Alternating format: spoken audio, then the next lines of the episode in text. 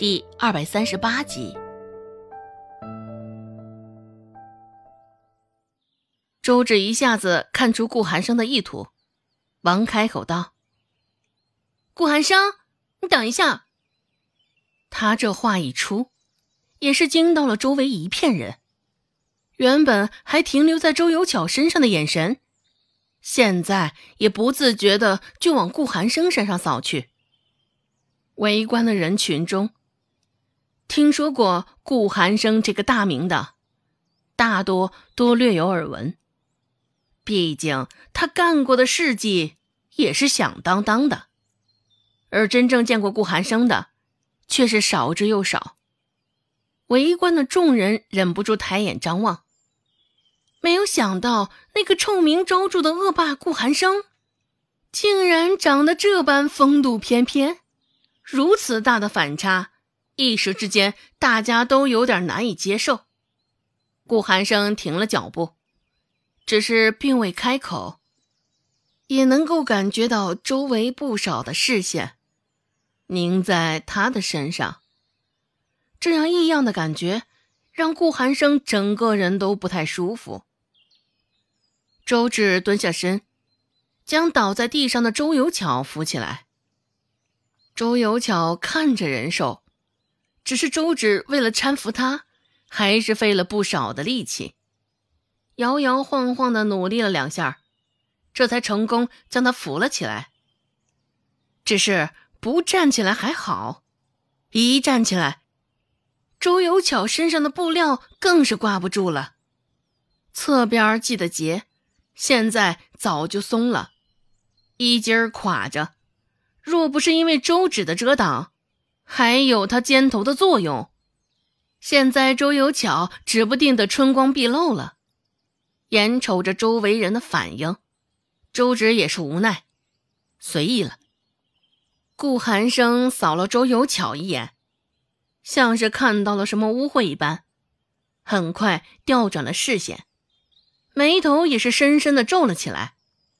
周芷对他说道：“劳驾，帮我将他送到仁惠堂吧。”顾寒生还未有动作，还未有回应，周围的人倒是相当起劲儿。嘿，这个顾寒生啊，这婆娘指不定是装病，你可得当心着些。是啊，看她穿成这般模样。指不定就是个有病的，听我一句劝，离着远些，别给自己找麻烦。你一言我一语，这时候倒是忘了顾寒生是那个十里八乡出了名的恶霸这回事儿。压在肩头的力道甚是沉重，周芷无法坚持太久，看着顾寒生的眼睛，周芷略有几分心累的说道。这是我小姑母，她她中了蛇毒，需要及时医治啊。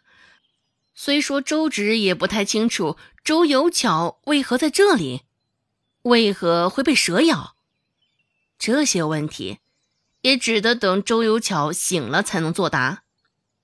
顾寒生依旧沉默，似是在考虑周芷话中的真实性。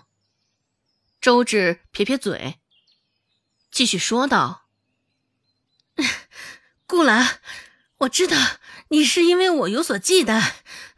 现在患者为大，多多救人积福德。我、我们、我们不被世人看好的姻缘，最终也一定会有好的结果。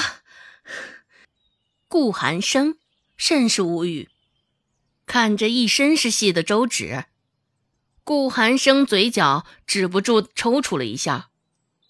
下一刻，周芷实在是承受不住周有巧的重量，走上前，将那重量往顾寒生的身上渡了些许，分担了一些。已经不知道这是多少回了，周芷大言不惭的讲着他与顾寒生之间的关系。不过，饶是听了这么多回，顾寒生还是不太适应，怎么听怎么奇怪。怎么像是他有恋童癖呢？周围的人听了周芷的话，也是惊呆了。愣是将周芷的话来来回回反复咀嚼了多遍，脸上的神色也都甚是精彩，忽而青忽而白的，只是都只敢用眼睛瞧，不敢用嘴巴说呀，还是忌惮顾寒生那恶霸的村号呀。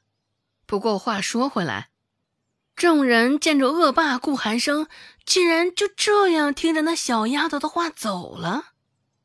脸上更是匪夷所思极了，难不成这是假的顾寒生，并非传说中的那个恶霸？想想，大家还是更为偏向于这个答案。毕竟长得那般俊俏，一看也不像是恶霸该有的模样。从岔路口到仁惠堂，走了大概有一炷香多的时间。周芷早就气喘吁吁的横了，顾寒生却还是如常，连气息都没有太大的变化。陈老还没有到，整个仁惠堂里除了小四，还没有什么人到。周芷与顾寒生进门，还扶着一个晕倒的女人。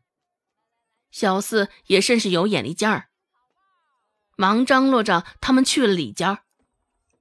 后又煮茶倒水的，周芷刚想掀起周有巧大腿上的那处衣裳，想到顾寒生还在，动作顿了顿，转过身对顾寒生说道：“非礼勿视，你还不出去？”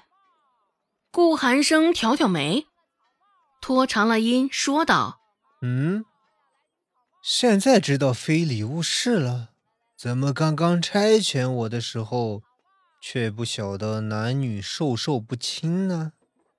周芷的动作又顿了下，回应道：“此一时，彼一时。”顾寒生控诉道：“你这是过河拆桥啊！”